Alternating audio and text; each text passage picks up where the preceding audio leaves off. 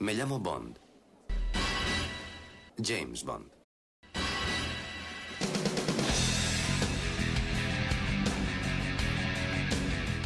Hola a todos, bienvenidos al podcast temático número 31 de Archivo 007. Soy Alberto López y mi nick en los foros es Clark. En este programa pretendo echar un vistazo a los guiños y referencias de la saga, tanto a sí misma como a elementos externos. Los más claros ejemplos de guiños internos los podemos encontrar en Muere otro día, donde se hizo especial hincapié en recordar a las películas anteriores por tratarse del 40 aniversario de la franquicia. En cuanto a referencias externas, podríamos citar el cuadro robado que aparece en Doctor No, como vamos a ver a continuación.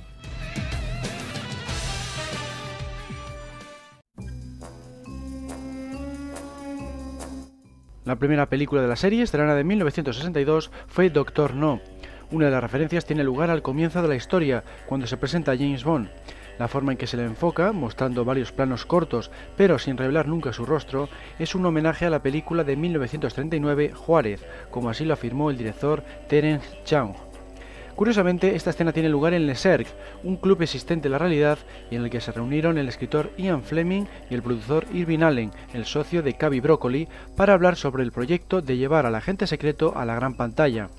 Allen acabó diciendo que las novelas de Bond no eran buenas ni para la televisión, de modo que se separó de Cavi y fue este, junto con otro productor, el canadiense Harry Saltzman, quienes se pusieron manos a la obra con el proyecto. Durante las escenas ubicadas en el salón del Dr. No, tiene lugar varias referencias más. El acuario que observan atónitos Honey y Bond está basado en el que se encuentra en el bar gazebo del Hotel Fairmont Hamilton de Bermuda. Asimismo, también inspiró la guarida de Stromberg vista en La espía que. Por otro lado, cuando el Dr. No menciona que su coste fue de un millón de dólares, hace referencia al presupuesto de la propia película. Poco después vemos a Bond sorprenderse al observar un cuadro. Se trata de una pequeña broma porque representa una obra que había sido robada en la realidad hacía escasos meses. Era un retrato del duque de Wellington, pintado por Goya, que finalmente fue recuperado en 1965.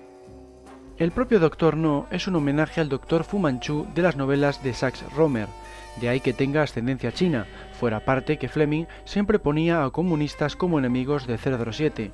En las películas, sin embargo, se decidió utilizar a la organización terrorista Spectra para que Bond fuera apolítico.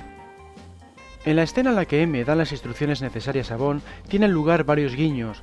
Todo lo que comenta de las interferencias sobre los despegues de los transbordadores de la NASA tuvieron lugar en la realidad, según unos informes del Pentágono del mismo año en que se estrenó el filme, se detectaron fuertes emisiones de radio procedentes de Cuba en lo que parecía un intento de sabotear la nave en la que viajaba John Glenn. Por otro lado, la parte de la secuencia en la que Bond debe retirar su pistola Beretta cambiándola por una Walter PPK procede de la novela Desde Rusia con Amor. La razón está en que la novela de Doctor No era la secuela de aquella, donde se narraba que se la había encasquillado. Terminamos las referencias de Doctor No con el tanque Dragón. El vehículo no fue creado por Fleming de la nada, sino que tomó la inspiración de un jeep de grandes ruedas que había visto en la isla de Inagua, en las Bahamas. Este automóvil se empleaba, al igual que en la película, para realizar desplazamientos a través de los pantanos y marismas de la zona.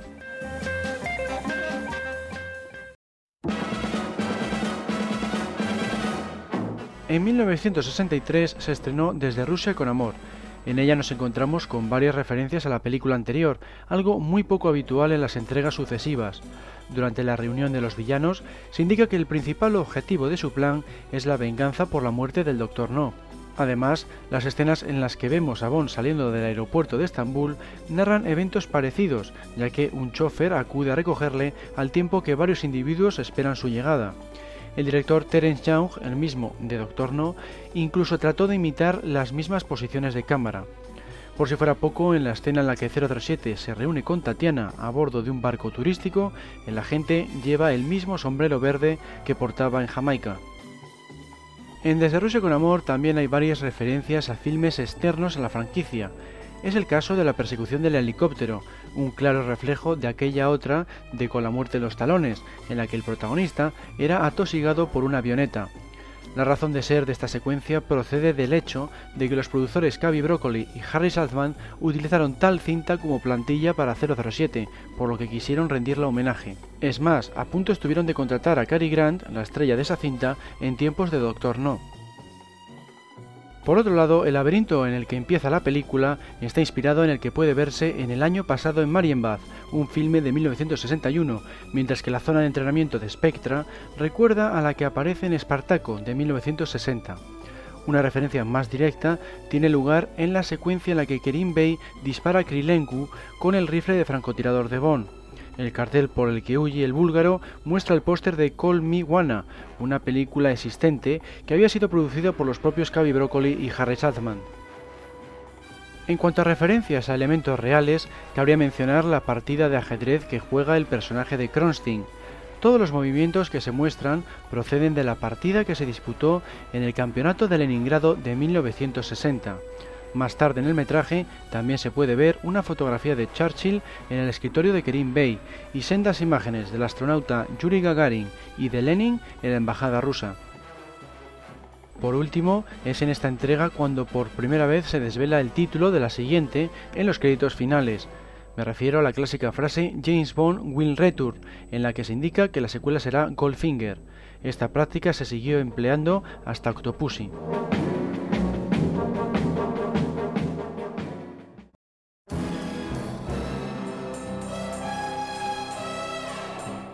Goldfinger, aquí titulada como James Bond contra Goldfinger, fue la tercera película de la serie y se estrenó en 1964.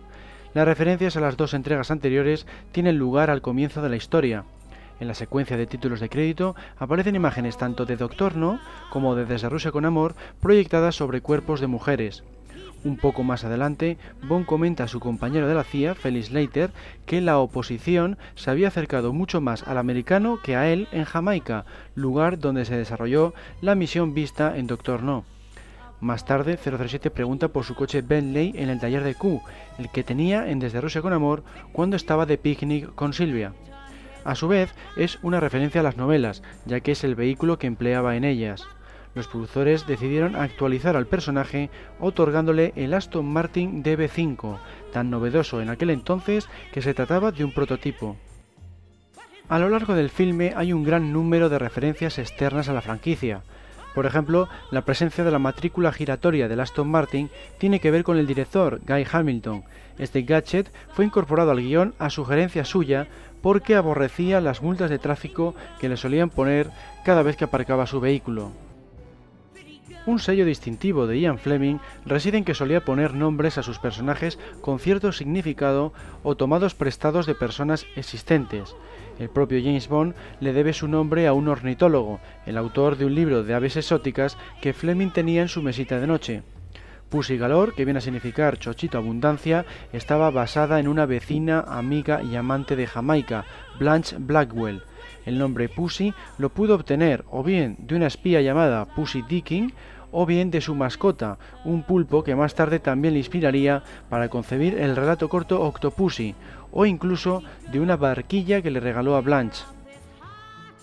El apellido Masterson de las hermanas Jill y Tilly era Masterton en la novela. Fleming comentó que se había inspirado en Sir John Masterman, un académico de la Universidad de Oxford y antiguo agente del MI5.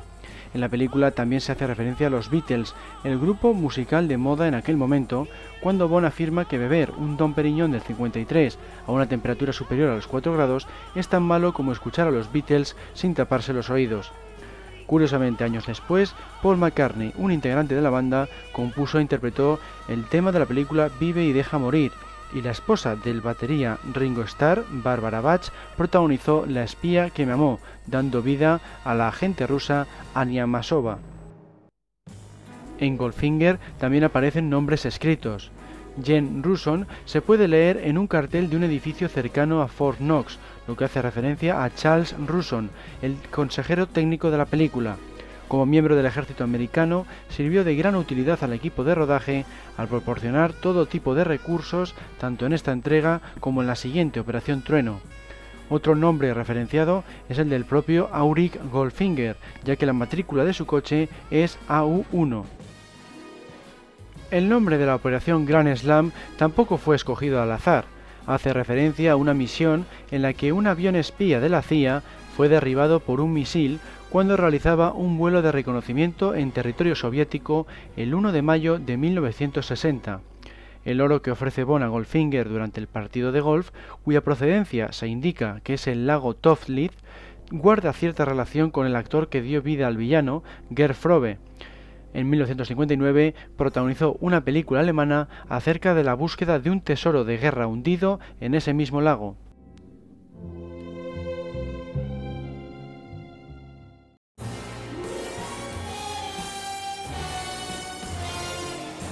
En 1965 se estrenó la película que vendió el mayor número de entradas de la franquicia, Operación Trueno. Ya en el principio, durante el teaser, se hace referencia al Aston Martin DB5 de Goldfinger, al utilizar la misma placa de protección trasera. Luego emplea un nuevo gadget, dos potentes chorros de agua. El esquema general de la película también recuerda en buena parte a aquella, al mostrar a una chica del lado del villano que acaba siendo fundamental en la victoria del protagonista. En el teaser también nos encontramos una referencia a Desde Rusia con Amor. Nada más comenzar aparece un ataúd con las siglas de 007, JB. Por tanto, se juega con la idea de James Bond muerto por segunda vez. Lo mismo se puede decir del hecho de que Bond llegue tarde a la reunión de agentes. Esta faceta del espía, de que cuesta localizarlo o de que nunca llegue a la hora de acordada, ya se había visto en Doctor No y se volverá a ver en varias entregas más, como por ejemplo Al Servicio Secreto de Su Majestad o Moonraker. El título original de Operación Trueno es Thunderbolt, algo así como bola de trueno. Su origen pudo estar en el apodo que recibió Fleming por parte de su esposa Anne. Le solía llamar Thunder Beetle. Por otro lado, el escritor era devoto de los coches Thunderbird. Curiosamente, el villano Emilio Largo conduce uno cuando se encuentra en París. Sin embargo, la explicación más clara de por qué Fleming se decantó por Thunderbolt como título para su novela debió ser el término militar, Thunderbolt es como el ejército denomina a la nube en forma de hongo que surge cuando estalla una bomba nuclear. Como curiosidad, en 1976 una operación israelí de rescate de rehenes fue denominada Thunderbolt.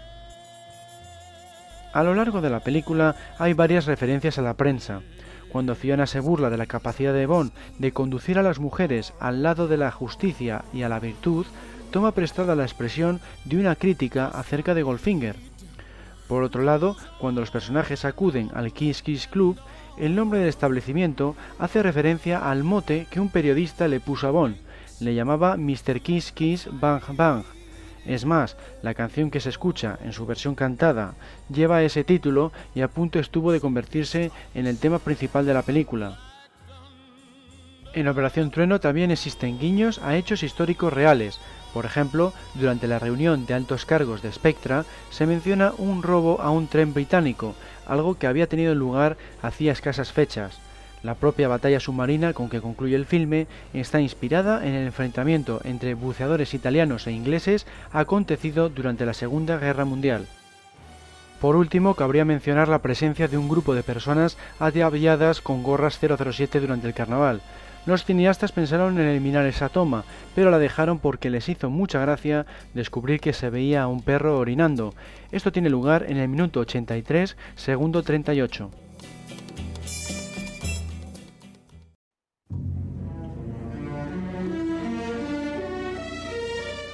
Dos años más tarde, en 1967, se estrenó Solo se vive dos veces, de nuevo se vuelve a jugar con la idea de la muerte de James Bond, tal y como ya se había hecho en Desde con Amor y en Operación Trueno.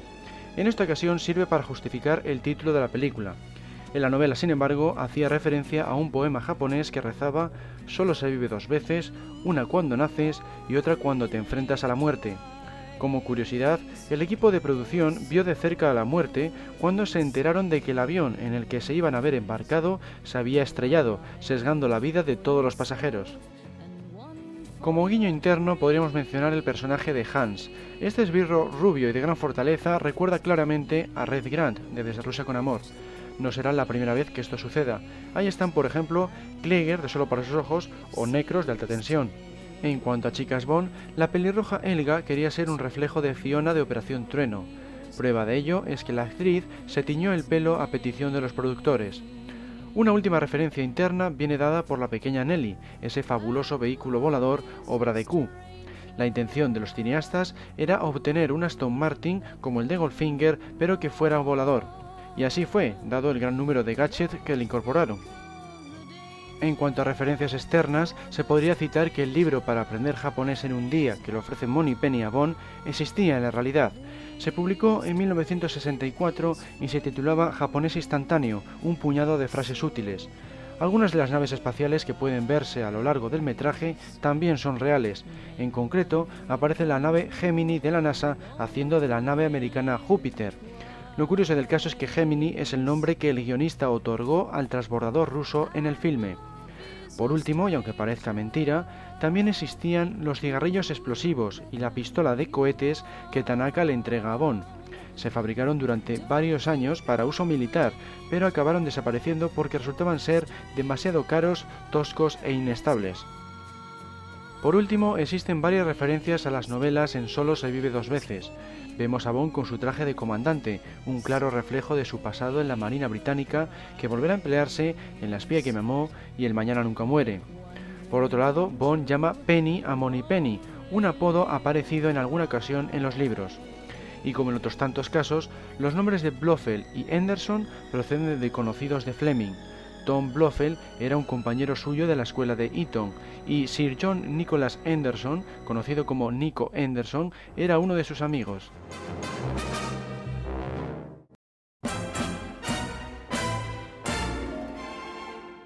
Al servicio secreto de Su Majestad fue la siguiente cinta, cuyo estreno tuvo lugar en 1969. Nada más comenzar, vemos un cartel que indica Universal Exports. Se trata del nombre de la tapadera del MI6, una empresa ficticia de transporte. Un cartel parecido puede verse en Doctor No cuando Bond acude a la oficina, y más tarde lo llega a mencionar cuando habla con el gobernador de Kingston. En Desde con Amor también lo cita, aunque con la abreviatura Univex, cuando habla con Moni Penny desde el teléfono de su coche. A lo largo de la franquicia aparecerá en varias ocasiones más.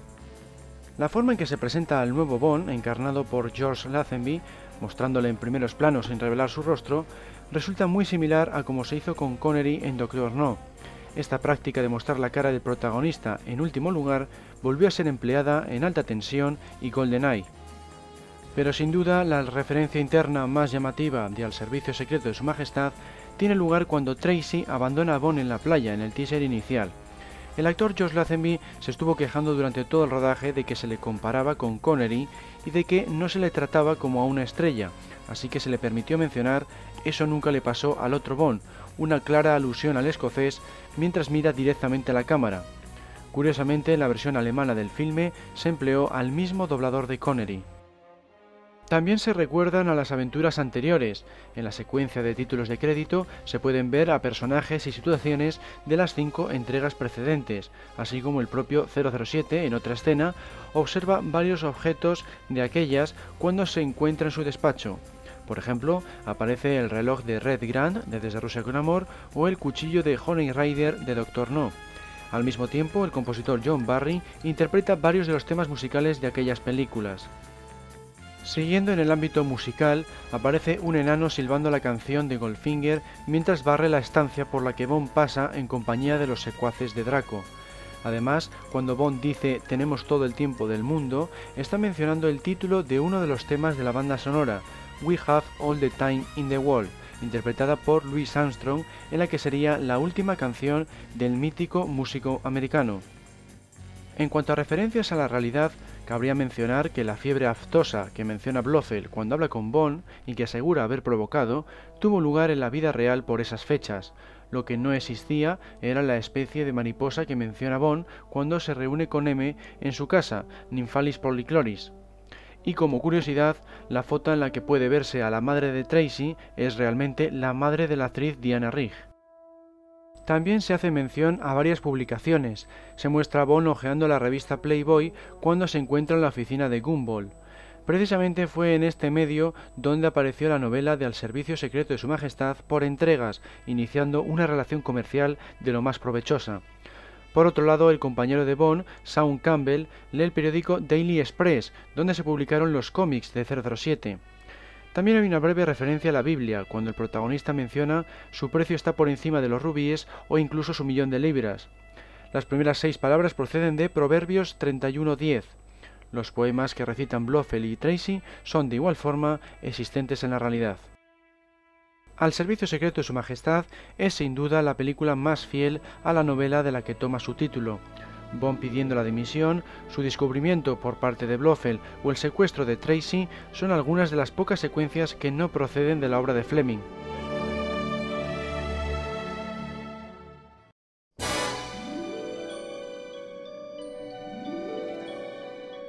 Sean Connery volvió a la franquicia oficial en 1971 con Diamantes para la Eternidad.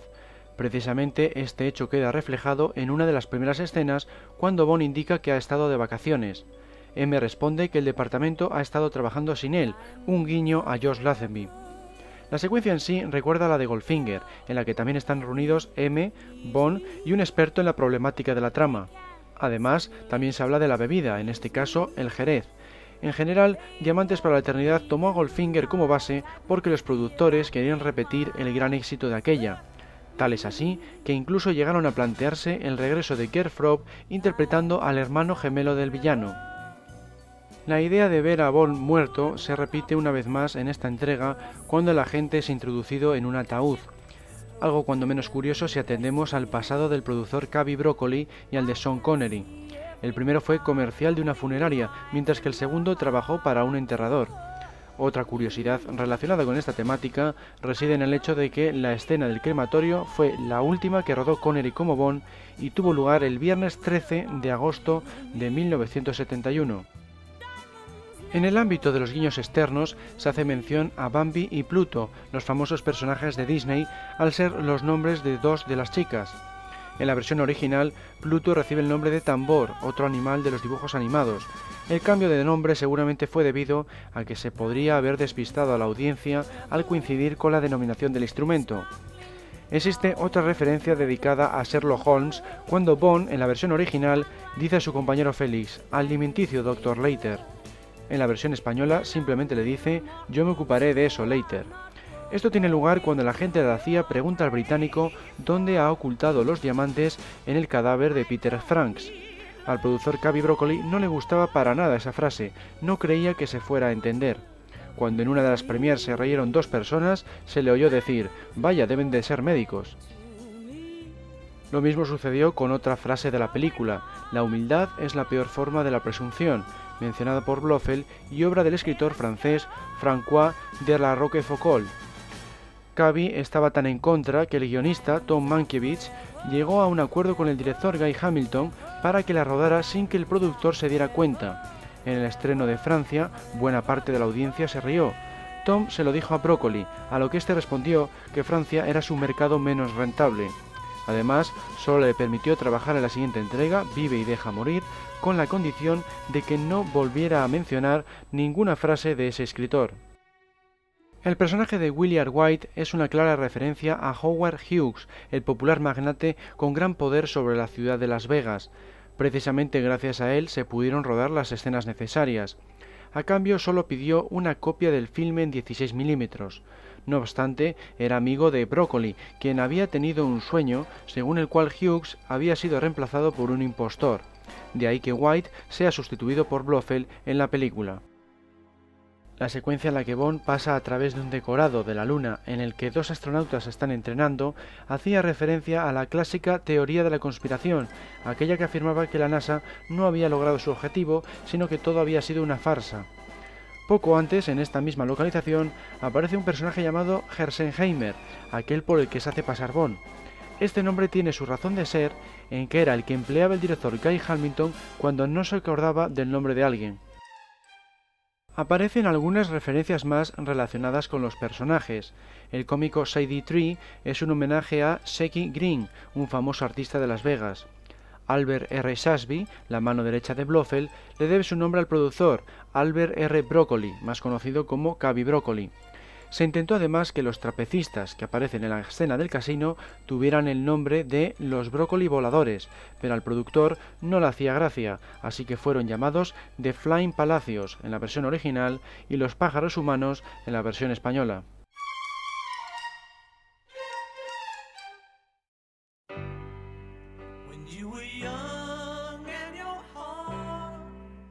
En 1973 tuvo lugar el debut de Roger Moore en el papel de James Bond bajo el título Vive y deja morir. Al igual que sucede con la novela, tiene relación con Doctor No. Por un lado, comienza con el asesinato de tres agentes británicos. Por otro, la acción se sitúa en un entorno muy similar a Jamaica. Si bien se desarrolla en la isla ficticia de San Monique, el rodaje tuvo lugar en aquel país. Además, también se muestra la casa de Bond y hay una secuencia en la que una serpiente amenaza al protagonista que recuerda a aquella otra de la tarántula. Por último, aparece un personaje llamado Quarrel Jr., el hijo del fallecido agente de la CIA visto en Doctor No. Los nombres de algunos de los personajes, como en otras tantas ocasiones, también forman guiños. Solitaire, por ejemplo, lo tomó Fleming de un pájaro jamaicano. En la novela se explica que su nombre real era Simon Latrell, pero en el filme se prescindió de él. Durante el rodaje se decidió llamar a uno de los cocodrilos de la granja el viejo Albert en honor al productor Albert R. Broccoli y el villano recibió el nombre de Kananga como agradecimiento a Ross Kananga, el propietario de esa granja, que además dobló a Roger Moore en la secuencia en la que camina sobre los reptiles. Por último, los personajes del barón Samedi y Dambala le deben sus nombres a dos poderosos espíritus de la religión vudú. Por el contrario, los productores querían evitar a toda costa que Roger Moore hiciera referencia a Sean Connery, es decir, justo lo opuesto a lo que hicieron con Lazenby en el servicio secreto de su majestad. Por esta razón, nunca se le ve en la oficina del MI6, en ningún momento pide martini con vodka, sino que bebe whisky bourbon y fuma puros en vez de cigarrillos. También se quiso evitar cualquier parecido con el Santo, el personaje más famoso de Moore, al que había encarnado durante seis temporadas en la televisión. Los productores le indicaron, entre otras cosas, que no elevara las cejas, una de sus señas en aquella serie. Entre los guiños más curiosos de Vive y Deja Morir están los incluidos en la baraja de cartas de tarot. El dorso estaba adornado con la cifra 007 sobre un fondo rojo, aunque no se llega a apreciar, y la ilustración de la suma sacerdotisa se hizo a imagen y semejanza de Jane Seymour, la actriz que dio vida a Solitaire. De ahí que Bond lo mencione durante la primera secuencia que comparten. El mazo entero fue diseñado en exclusiva para la película por Fergus Hall.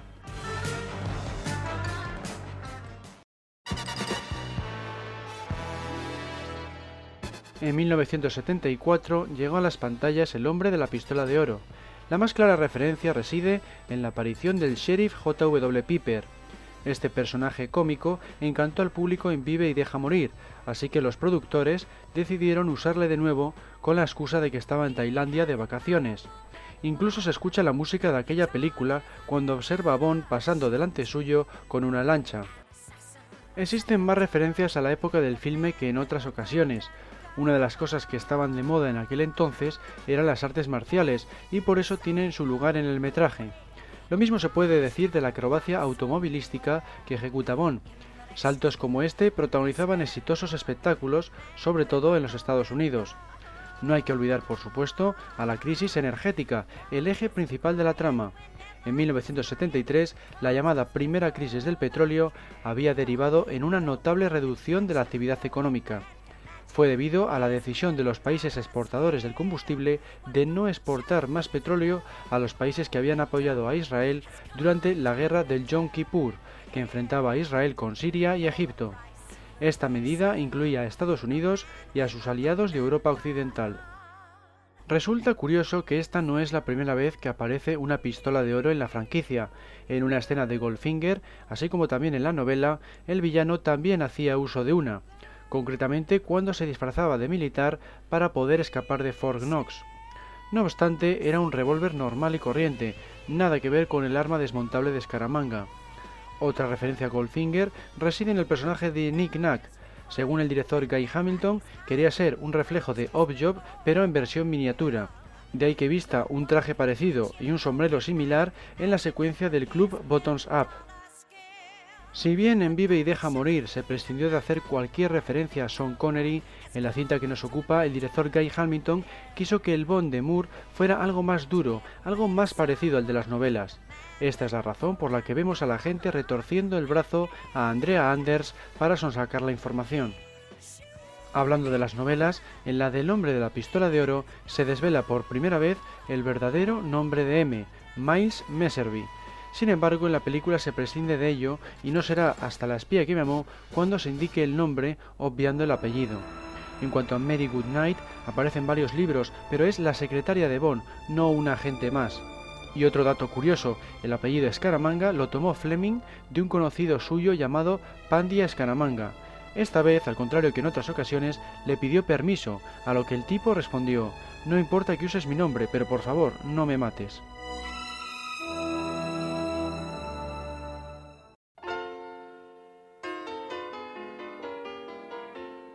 La espía que me amó, lanzada en 1977, fue la siguiente entrega. Su propia fecha de estreno era una referencia al protagonista, 7 de julio de 1977, es decir, 007 de 007 del 77. La premier tuvo lugar, como en otras tantas ocasiones, en el Teatro Odeón de Londres, ante la presencia de la princesa Anne. Quizá debido al retorno del director Lewis Gilbert, que estuvo al cargo de Solo se vive dos veces, la película guarda muchas similitudes con aquella. El superpetrolero Liparus parece recordar a la nave Pájaro 1 de Blofeld, engullendo submarinos en vez de transbordadores espaciales. Bond porta su traje de comandante. El coche recuerda en parte a la pequeña Nelly, en el sentido de que aquella llevó a 007 a desplazarse con Gadget por aire por primera vez, y aquí ocurre lo mismo pero por debajo del agua. De hecho, el automóvil es conocido como Wet Nelly, la húmeda Nelly.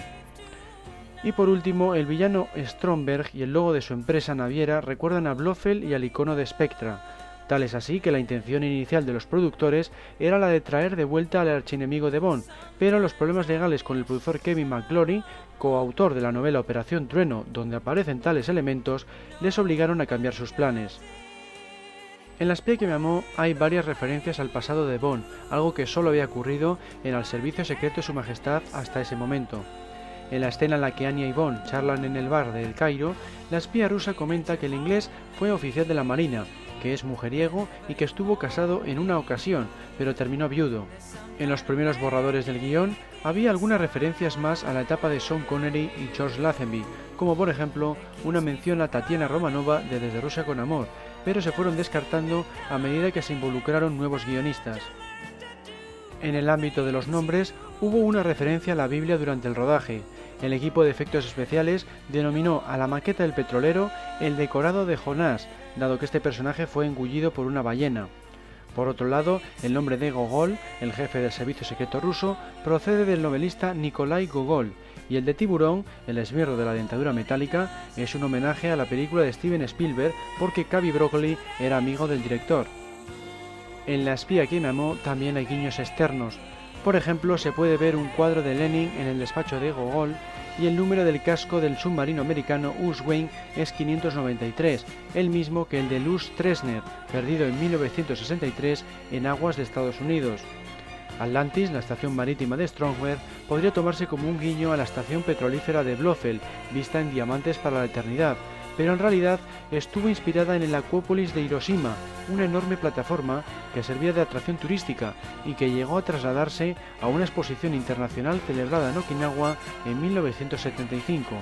Es más, en un principio los cineastas pensaron en utilizarla como set de rodaje, pero el diseñador de producción Ken Adam veía mejor solucionarlo a base de maquetas por motivos creativos. El impresionante salto con que da comienzo la película también se basó en un elemento real. La inspiración llegó cuando Michael G. Wilson, el hijastro de Cavi Broccoli, observó un anuncio en una revista. Pertenecía a la marca de whisky Canadian Club y mostraba a un esquiador saltando desde un helicóptero. Cuando Wilson habló con Rick Sylvester, el tipo que ejecutó la acrobacia, se enteró de que en realidad era un montaje, de que no se había hecho realmente. Entonces le contrató para que lo rodara de verdad y el resto es historia. Está considerada una de las mejores escenas de acción de la historia del cine. La música de la película también trae varias referencias incluso a otros filmes, algo que no había ocurrido hasta la fecha. En concreto a Doctor Cibago, cuando suena la caja de música y transmisor de Anya, y a Lawrence de Arabia, cuando la propia Anya y Bond caminan por el desierto. Otras piezas no compuestas por Marvin Handlich incluyen autores como Chopin o Bach. Además, se pueden escuchar las primeras notas del James Bond theme cuando Bond y sus compatriotas observan cómo se va dibujando la trayectoria del submarino en el mapa luminoso. La espía que me amó incluye además algunos guiños a la cultura egipcia. Cuando Bond se enfrenta a dos agentes de la KGB en las pirámides, Uno de sus puñetazos provoca que uno de ellos, en acto reflejo, cruce sus brazos sobre su pecho, lo que recuerda a los personajes de los jeroglíficos. A esto hay que añadir la frase de 007, constructores egipcios, cuando Tiburón derriba los andamios sobre sí mismo. Dado que el rodaje fue presenciado por un representante del gobierno egipcio para asegurarse de que su país no salía desfavorecido en la película, Roger Moore solo masculló la línea, doblándola más tarde en postproducción. Irónicamente, provocó una sonora carcajada entre las audiencias egipcias.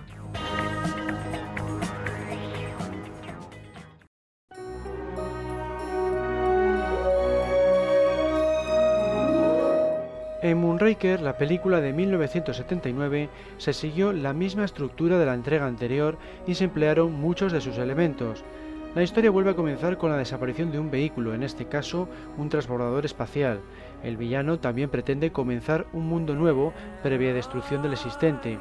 Regresa Tiburón como el principal de los esbirros. Aparecen una espía de otra agencia, unas pirámides y un vehículo anfibio. E incluso se repite el gag del borracho en la espía que me amó, observaba botella en mano cómo el coche de Bond surgía del mar. En la que nos ocupa, se sorprende de igual forma cuando el agente pasa de conducir su góndola por los canales a hacerlo por la plaza de San Marcos. Este personaje aparecerá una vez más en la persecución de esquí de Solo para sus ojos y un actor diferente dará vida a otro borracho en la secuencia en la que Bond rescata a Stacy del ayuntamiento en llamas en Panorama para Matar. También hay ciertas similitudes con Vive y Deja Morir, ya que en aquella Bond también practicaba a la Delta, se enfrentaba a una serpiente, tenía lugar una persecución de lanchas y el villano liquidaba a una de sus chicas por ayudar a 007, Rosie Carver en aquella, Corinne Dufoy en la que nos ocupa. Algo más forzado es el hecho de que en los créditos de Moonraker se escucha una versión disco del tema principal, un estilo que define a la banda sonora de Vive y Deja Morir. En aquella además se mencionaba la idea de tirar a Bond desde una avioneta sin paracaídas, algo que llega a ocurrir en el teaser de la que nos ocupa. Existen otros detalles menores que también parecen recordar a filmes previos. Por ejemplo, el puente que se extiende sobre un estanque en el que habita una serpiente parece ser un reflejo del que poseía Blofeld en Solo se vive dos veces, para lanzar a sus súbditos a las pirañas, lo mismo puede decirse del Carnaval de Río de Janeiro, parece un déjà vu del desfile visto en Operación Trueno. En cuanto a la temática del espacio, si bien posee la novedad de convertir a Bond en astronauta, también ha formado parte de los argumentos de Doctor No, Solo se vive dos veces y Diamantes para la Eternidad. La música vuelve a hacer referencia a otras películas. Se puede escuchar el tema de los Siete Magníficos cuando Bond cabalga por Brasil, el de 2001, Una Odisea en el Espacio, es interpretado por un trompetista cuando va a dar comienzo la cacería del Faisán. Y las famosas notas de encuentros en la tercera fase se pueden escuchar cuando un científico de Drax pulsa los botones de una puerta de acceso a un laboratorio. A todo esto hay que añadir varias piezas de compositores como Chopin y Strauss, de nuevo un recurso empleado en La espía que me amó. Los efectos de sonido que pueden escucharse durante las batallas, tales como los crujidos metálicos, los gritos y los pitidos informáticos, también proceden de la película anterior. Al igual que en Doctor No, en Moonraker también aparece un cuadro existente en la realidad. Se trata de aquel al que Bond dispara un dardo con el gadget de Q. Es un retrato del rey William III de Inglaterra. Por otro lado, durante el rodaje, el diseñador de producción Ken Adam puso el apodo de Mondrian al decorado de las pantallas de Hugo Drax. Al cineasta, las líneas negras y la multitud de monitores del set le recordaban a este pintor vanguardista. El personaje de Tiburón, por su parte, trajo dos referencias. El hecho de que se convierta en un aliado de Bond al final de la historia procede, según los productores, de las incontables cartas de los fans que así lo solicitaban, en cuanto a Dolly, la novia del asesino, los cineastas habían pensado en contratar a una actriz de misma estatura, pero cambiaron de idea cuando Richard Keel, el actor que interpretaba al esbirro, indicó que su esposa era en la realidad bajita. Para terminar con Moonraker, cabría mencionar una de las pocas referencias a la novela de mismo título. Cuando el ministro de Defensa y M llegan a Venecia, el primero indica que suele jugar al bridge con Drax, en el libro aparece el villano ganando constantemente ese juego de cartas en el club favorito de M.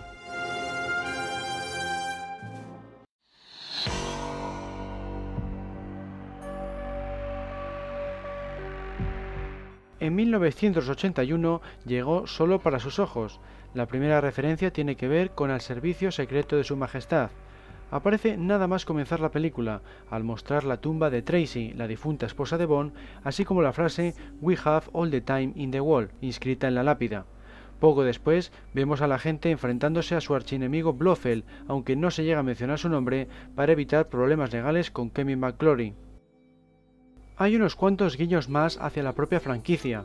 Por ejemplo, cuando un motorista ataca a Bond en Cortina y este le vence, pide que se envíen flores a su funeral, algo que recuerda al teaser inicial de Operación Trueno.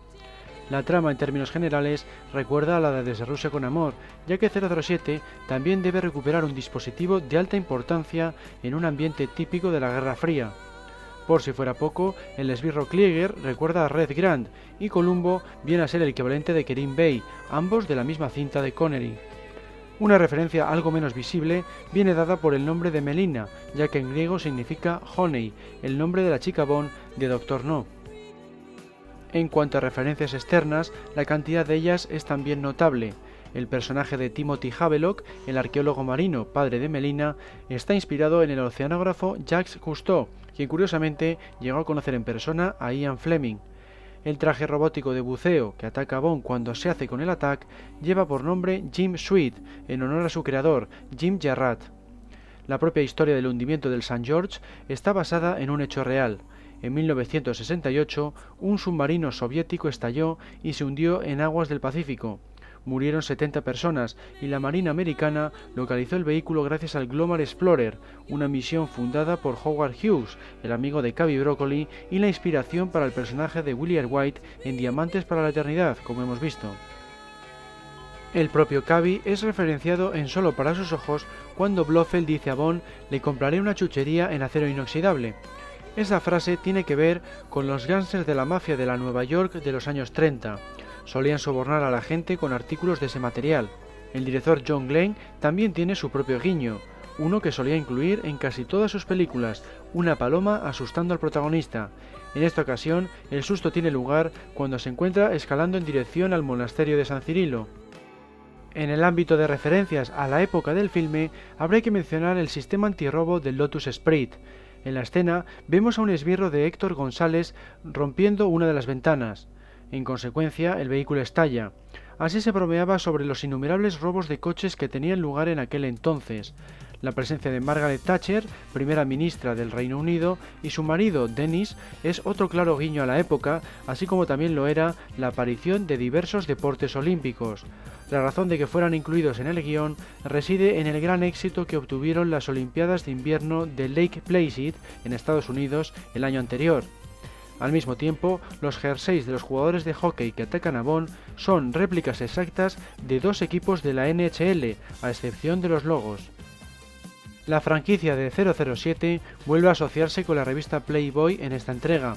Se realizó un concurso según el cual la ganadora podía aparecer en la película y así fue se llamaba Robin Young e interpreta a la dependienta de la floristería de Cortina. Un concurso similar se llevó a cabo tras el estreno de Licencia para Matar en 1989, pero debido a que no se hizo la tercera cinta de Timothy Dalton, la ganadora acabó apareciendo en GoldenEye. En concreto, aparece detrás de Senia en la secuencia del casino. En la música de Solo para sus ojos podemos escuchar una breve referencia a la banda sonora de Tiburón, tiene lugar cuando Bond recupera el Attack y es asediado por el traje robótico de buceo. Se trata así de la tercera ocasión consecutiva en la que se emplea la música de un filme externo a la serie, un recurso del que no se volverá a hacer uso. Por otro lado, en la secuencia en la que Q pulsa un panel numérico para acceder a la sala del identigrafo, los cinco pitidos resultantes hacen referencia al coro de Nobody Does It Better, la canción de la espía que me amó. A todo esto hay que añadir la presencia de Sheena Easton, la cantante del tema principal, durante la secuencia de títulos de crédito, algo único de esta entrega. En cuanto a elementos procedentes de las obras de Fleming, nos encontramos con que la historia de Melina procede en buena parte del relato corto Solo para sus ojos. La secuencia en la que Cristatos arrastra a Bond y a la chica por debajo del agua tiene su origen en la novela Vive y deja morir, el identigrafo apareció brevemente en Goldfinger y el asalto al almacén albanés de Cristatos en el relato corto Rísico.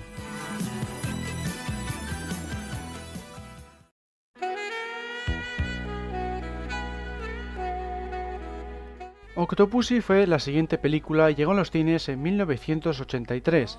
Resulta curioso que se trata de la cuarta y última vez en que aparece un circo en la trama. En Goldfinger se había visto el circo volador dirigido por Pussy Galore. En Diamantes para la Eternidad, Bond vigila a Tiffany Case en un casino cuya parte superior es empleada por trapecistas, en lo que se conoce como Hotel Circus Circus. Luego, en Moonraker, Tiburón se salva una vez más de una muerte segura, esta vez gracias a la red de seguridad de un circo. En la cinta que nos ocupa tiene más relevancia que nunca al formar parte de la tapadera del plan de los villanos.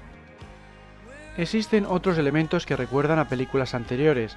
Por ejemplo, no es la primera vez que aparece una cacería, puesto que Moonraker ya se había mostrado una. La diferencia estaba en que el objetivo eran los faisanes, además del propio Bond. En Octopussy también vemos una cama de lo más peculiar al tener forma de pulpo, algo que recuerda a la vista en Diamantes para la Eternidad, una de agua llena de peces de colores. Incluso el hecho de que el personaje de Octopussy posea una mascota es todo un sello de la saga desde que Blofeld acariciara su famoso gato blanco en Desde Rusia con Amor. Siguiendo con los guiños internos, cabría mencionar que el personaje de BJ interpreta el James Bond theme con su flauta para atraer la atención de 007 a su llegada a la India. Es la primera y última vez que se hace una referencia directa al tema insignia de la franquicia. Dado que el director de la película era nuevamente John Glenn, volvió a incluir su seña personal. En la escena en la que Bond camina por el alféizar del palacio de Kamal Khan, unas palomas le dan un susto. El hecho de que el personaje de Vijay sea profesor de tenis es a su vez un guiño al actor, ya que en la realidad era uno de los mejores tenistas de la India. En cuanto al presidente de la Junta Soviética, se decidió escoger al actor Paul Hardwick para interpretarlo por su parecido con el líder comunista Leonid Brezhnev, artífice de la restauración de la dictadura estalinista. En el ámbito de las referencias externas, cabría mencionar que el huevo de Fabergé existe en la realidad, al igual que toda la información que se indica sobre él. Lo mismo se puede decir del payaso que puede verse en un gran retrato durante la secuencia del circo. Se trata de Lou Jacobs, de los Ringling Brothers. También aparece un retrato de Lenin en la escena de la reunión soviética. Aunque ya no se hicieron guiños a bandas sonoras de otras películas, sí aparecen referencias. Ahí está el grito de Tarzán que profiere Bond mientras salta de liana en liana durante la escena de la cacería. El sonido procede concretamente del filme Tarzán de los Monos de 1932. Si quieres entrar en el sorteo de una chapa de archivo 007, deberás enviar un correo electrónico a podcast.archivo007.com poniendo en el asunto Quiero mi chapa y el año 1932 en el mensaje. Repito la dirección podcast.archivo007.com con asunto Quiero mi chapa y respuesta 1932. Durante la misma secuencia de la cacería, vemos a 007 ordenando a un tigre que se tumbe. La forma en que lo hace es un guiño al programa televisivo Training Dogs de Woodhouse Way, en la que se explicaba cómo adiestrar a los perros. En cuanto a referencias a la obra de Ian Fleming, cabría destacar la historia del padre de Octopussy. Todo lo que narra acerca del mayor Dexter Smythe procede del relato corto Octopussy. Es lo único en toda la película que se toma de esa historia. La secuencia de la subasta, por su parte, está sacado de otro relato corto, The Living Daylights, aquí conocido como Alta Tensión. Por último, la frase procure gastar el dinero rápidamente, señor Bond, mencionada por Kamal Khan, tiene su origen en la novela Moonraker.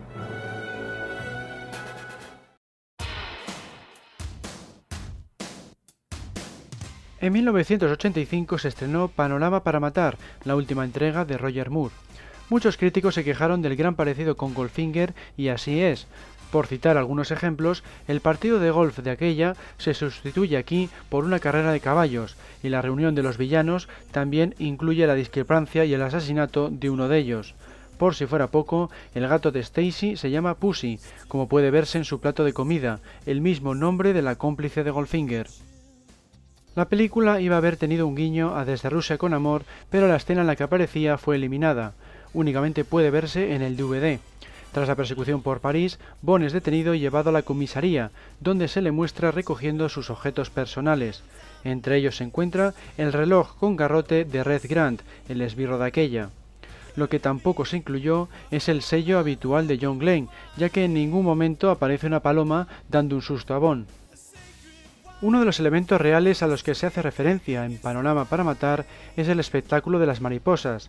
El director John Glenn lo había visto en París y pensó que era una buena idea para la película, así que convenció a Cavi Broccoli para que contrataran al mismo grupo de artistas. También hay varias referencias al asesinato del presidente Kennedy. El proyecto hallazgo principal tiene lugar el día 22, el mismo en que tuvo lugar el magnicidio. El personaje de Sir Geoffrey Tibet fallece ese mismo día, al igual que el oficial de policía de Dallas J.D. Tippit. La tercera y última referencia viene dada por el personaje del tejano Conley. El gobernador de Texas, John Connally, también fue disparado durante el atentado. Otro guiño más reside en la tarjeta de crédito que emplea 007 para acceder a la casa de Stacy, muestra claramente la leyenda de The Sharper Image, la empresa que se encargó de los efectos especiales de la película. Aparte de estos guiños, hubo otro que se quiso evitar a toda costa porque no fue intencionado. El nombre de Thorin se parecía al de la empresa de diseño de moda Zoran Ladikorvik. De ahí que la película dé comienzo con la advertencia correspondiente de que todo lo mostrado en el filme es pura ficción. En el ámbito de la música hay dos piezas de orquestación clásica. Las cuatro estaciones de Vivaldi se escucha durante la escena del castillo francés, mientras que en la del spa se oye una obra de Tchaikovsky.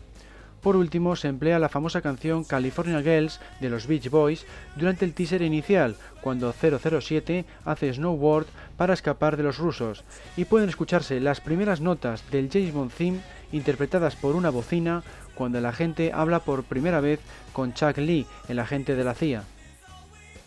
En cuanto a las novelas, lo único que toma prestado Panorama para Matar de la obra de Fleming es la ambientación en Francia y el título de uno de sus relatos cortos. Se titulaba From a View to a Kill, pero los productores decidieron abreviarlo dejándolo como A View to a Kill. Esta decisión se tomó en 1984, por lo que en los créditos del filme anterior, Octopussy, puede leerse James Bond will return in From a View to a Kill. Por cierto, esta fue la última vez en que se anunció el título de la siguiente entrega. Lo único que parece recordar al Bond literario es la carrera de caballos de Ascot. En la novela oficial Licencia Renovada, escrita por John Gardner, figura una secuencia bastante parecida a la que se puede ver en la película. Se desconoce si se habrá hecho ese guiño de forma intencionada.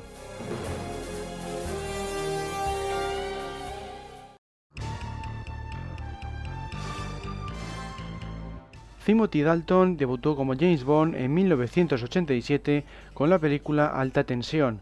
Su presentación recuerda en buena parte a la de Connery en Doctor No, ya que se evita mostrar su rostro desde el primer momento.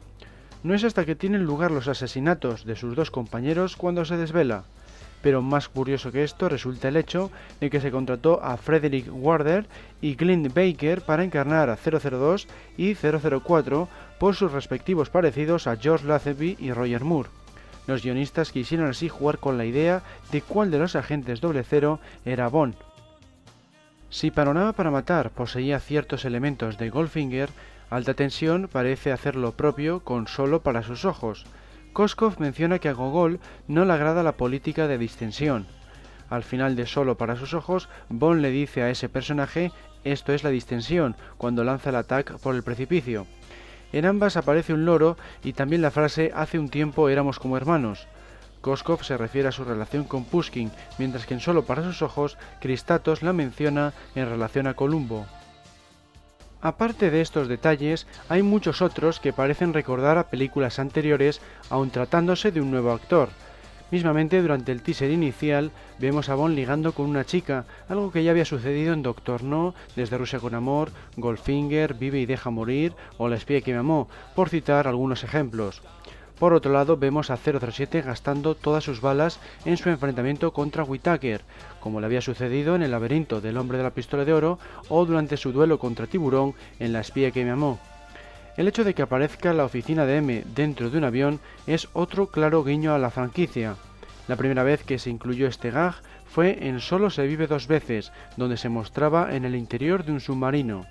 También era muy típico de la serie mostrar un harén de mujeres, Alta Tensión es la última entrega en que esto sucede. Concretamente aparecen dos, uno en la piscina de la mansión en la que se encuentran Whitaker, Koskov y Necros, y otro mientras Bond salta de tejado en tejado tras el atentado contra Pushkin. En esta ocasión, John Glenn volvió a incluir su sello de la paloma. Bond recibe un susto por parte de este animal cuando se encuentra infiltrándose en la casa de Whitaker al final de la película. Otro guiño hacia el director tiene que ver con el parque de atracciones al que acuden 007 y Cara. Se trata del mismo lugar donde se rodó El tercer hombre, su primer trabajo en el mundo del cine, en el que ejerció de asistente del editor de sonido. Suya fue la sugerencia de que apareciera en alta tensión. La película incluye además unas cuantas referencias a elementos reales, aparte de las estatuas de Whitaker, claras representaciones de algunos de los más famosos líderes militares de la historia, como Napoleón o Hitler, la deserción de Koskov estaba inspirada en la de un agente de la KGB llamado Vitaly Yurchenko, que también regresó al bando ruso poco después. La guerra de Afganistán y la política soviética también contribuyeron a la trama, al igual que el término Smers, empleado por la policía secreta soviética durante la Segunda Guerra Mundial con el mismo fin.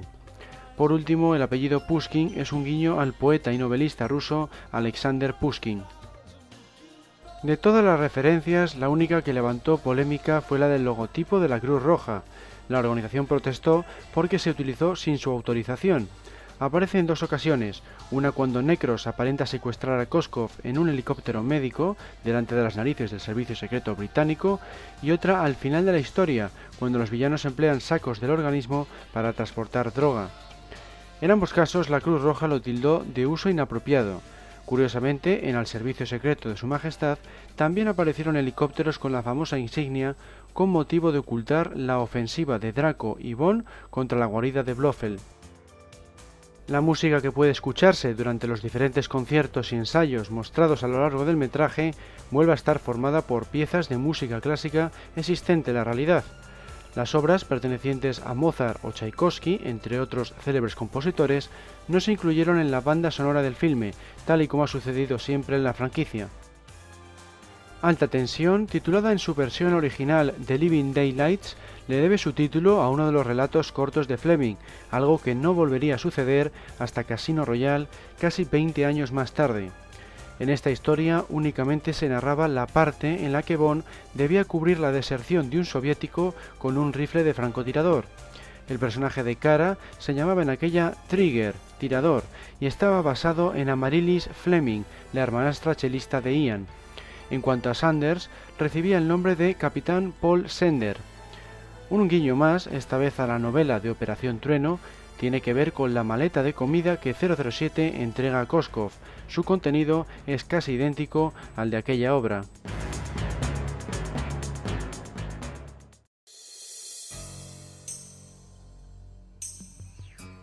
En 1989 se estrenó Licencia para Matar.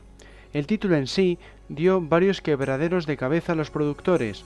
Por un lado, tuvieron que cambiarle de licencia revocada al susodicho por temor a que el público americano lo confundiera con el permiso de conducir.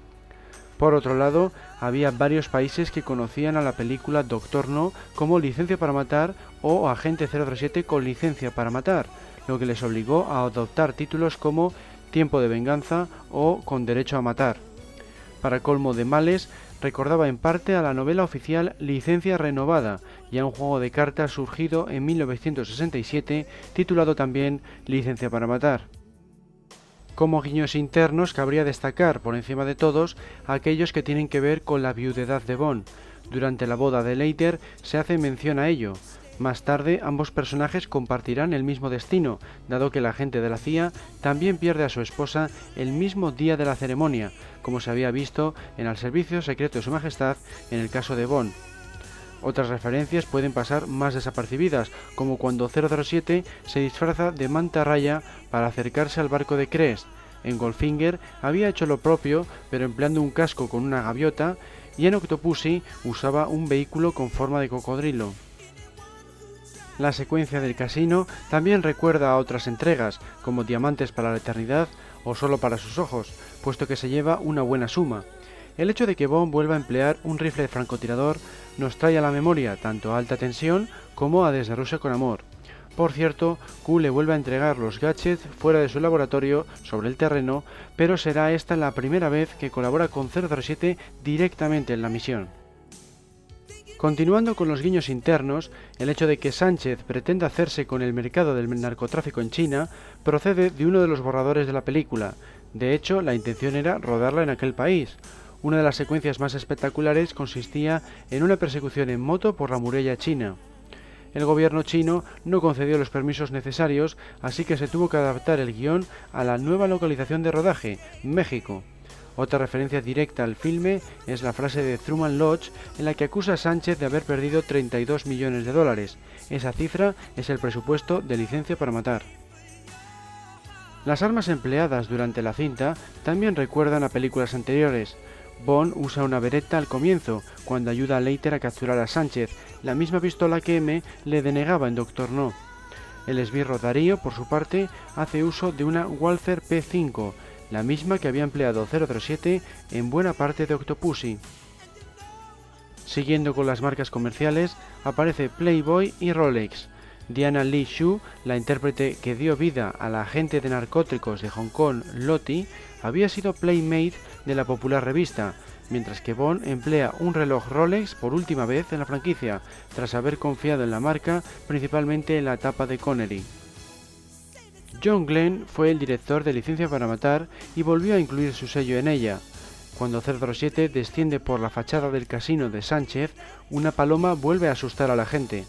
El propio director afirmó haberse basado en el corrupto dictador Manuel Noriega para dar con el personaje de Franz Sánchez, de ahí que su ciudad ficticia se llame Ismus, puesto que Panamá, el país del criminal, descansa sobre un istmo. No es la única referencia a personas reales.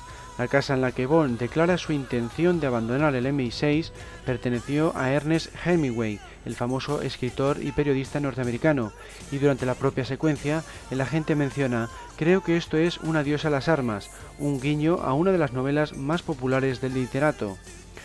Otra referencia, esta vez a Jacqueline Kennedy, viene dada por el personaje de Pam Boubois, cuando toma el alias de señorita Kennedy. Además, Boubois era su apellido de soltera. Por último, el personaje del profesor Joe Butcher, encarnado por el famoso artista de Las Vegas Wayne Newton, viene a representar una crítica hacia los televangelistas de la época, como por ejemplo Jim Baker. A estos guiños hay que añadir la presencia de ciertas caras conocidas entre los extras de las escenas de la boda. Doug Redenius es uno de ellos. Se trata de un cartero de Chicago considerado uno de los mayores coleccionistas del merchandising de 007.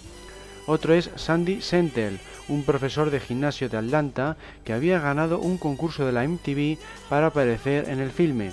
Por último, el fotógrafo de la boda es en realidad Kate Hanshier, el fotógrafo de la propia película, encargado de tomar imágenes para ser empleadas después en diferentes promociones y productos oficiales.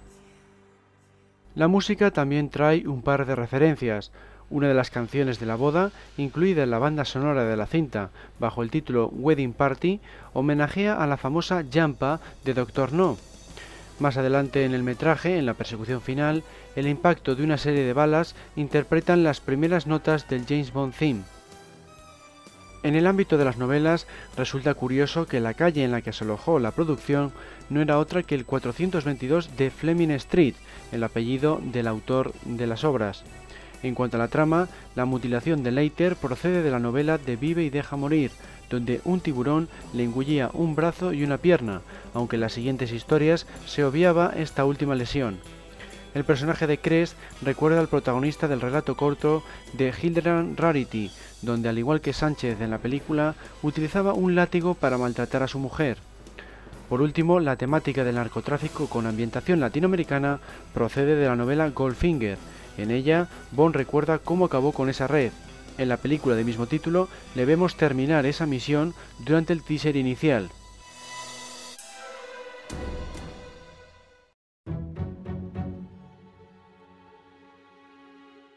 GoldenEye, lanzada en 1995, fue la siguiente entrega. Supuso el debut de Pierce Brosnan como 007, así que se volvió a emplear el recurso de no mostrar su rostro en las primeras tomas, tal y como ya se había hecho con Connery en Doctor No y con Dalton en Alta Tensión. Otros guiños son, por ejemplo, el retorno del clásico Aston Martin DB5 que conducía el agente en la década de los 60, la utilización del término Golden tras haber sido usado en Goldfinger y en El hombre de la pistola de oro, y la aparición de Kate Gayson entre los extras del casino, dado que es la hija de Eunice Gayson, la actriz que encarnó a Sylvia Trench en Doctor No y Desde Rusia con Amor. Otras referencias menos evidentes proceden de Jack Wade. El personaje le debe su apellido al guionista que le creó, Kevin Wade, actor de uno de los borradores. El hecho de que sea un agente de la CIA y que espere a Bond en el aeropuerto de San Petersburgo parece recordar a Felix Leiter en Doctor No, si bien posee una personalidad mucho más cómica. Su razón de ser está en la mutilación de Leiter vista en Licencia para Matar, que impedía el regreso del personaje. Otra modificación causada por aquella fue la de la fecha del estreno de GoldenEye. Generalmente las películas Bond se solían estrenar en verano, pero como en 1989 tuvo que enfrentarse a demasiadas producciones taquilleras como Batman o Indiana Jones y La Última Cruzada, los cineastas decidieron distribuirla en otoño y así ha sido desde entonces. Siguiendo con los guiños internos, destaca el parecido entre la persecución del tanque y la del autobús de dos plantas de Vive y Deja Morir, especialmente por el hecho de que en aquella también se libraba de varios perseguidores obstaculizándoles el camino. El vehículo perdía su techo al pasar por debajo de un puente, mientras que en GoldenEye el tanque dejaba tras de sí una estatua tras colisionar contra la pasarela que comunicaba un edificio con otro. El hecho de que Senia afiche a sus enemigos con sus muslos parece ser otra referencia, en este caso a alta tensión. Cuando Q muestra a Bond un listado de varias criminales, una de ellas también tenía ese método para liquidar a sus víctimas. En GoldenEye también nos encontramos con varios guiños al número del protagonista. Cuando Senia juega a las cartas con Bond en el casino, su mano es de dos cartas de figura y un 6, es decir, 006, mientras que la del espía se compone de dos figuras y un 7, o lo que es lo mismo, 007. Por otro lado, la cantidad recaudada en taquilla durante el fin de semana del estreno se alteró para que terminara en 007, quedando en 26.205.007 dólares. Por último, al final del metraje puede verse en la pantalla de un ordenador Pevsner Commerbank GmbH, una referencia al productor ejecutivo Tom Pevsner, y del director Martin Campbell interpreta a uno de los ciclistas durante la carrera entre Bond y Xenia. La razón por la que se escogió a Judy Dench para que se convirtiera en el primer M femenino residió en el hecho de que Stella Remington había sido directora general del MI5 a principios de los 90. Al mismo tiempo, la actriz Lois Maswell, alias Penny, lo había sugerido en 1985. Pasando ahora a la música, la canción que interpreta Irina en el bar de Sukoski, Stand By Your Man, Pertenece a la discografía de Tina Turner, la cantante del tema principal de la película, y apareció también en el filme de Brosnan El Cuarto Protocolo. En cuanto a la canción que acompaña a los créditos finales, The Experience of Love, fue compuesta e interpretada por Eric Serra, el compositor de la banda sonora, siendo la primera y última vez hasta la fecha que esto ocurre. Las referencias a los libros de Fleming son menores en esta ocasión, los productores, como ya habían hecho en Las P que me amó y Licencia para matar, optaron por crear una historia completamente nueva. Solo el título procede del escritor, ya que GoldenEye es la denominación que dio a una de las operaciones que diseñó cuando trabajaba para la inteligencia británica durante la Segunda Guerra Mundial. En concreto, se trataba de una estrategia a seguir en caso de que los nazis invadieran España. El cantante Bono, encargado de la partitura de la canción del filme, recibió la inspiración cuando se encontraba de luna de miel en la casa jamaicana de Fleming, a la que el escritor había denominado también GoldenEye. Por otro lado, se hace una pequeña referencia a la muerte de los padres de Bond cuando éste habla con Alec Trevelyan en el cementerio de estatuas.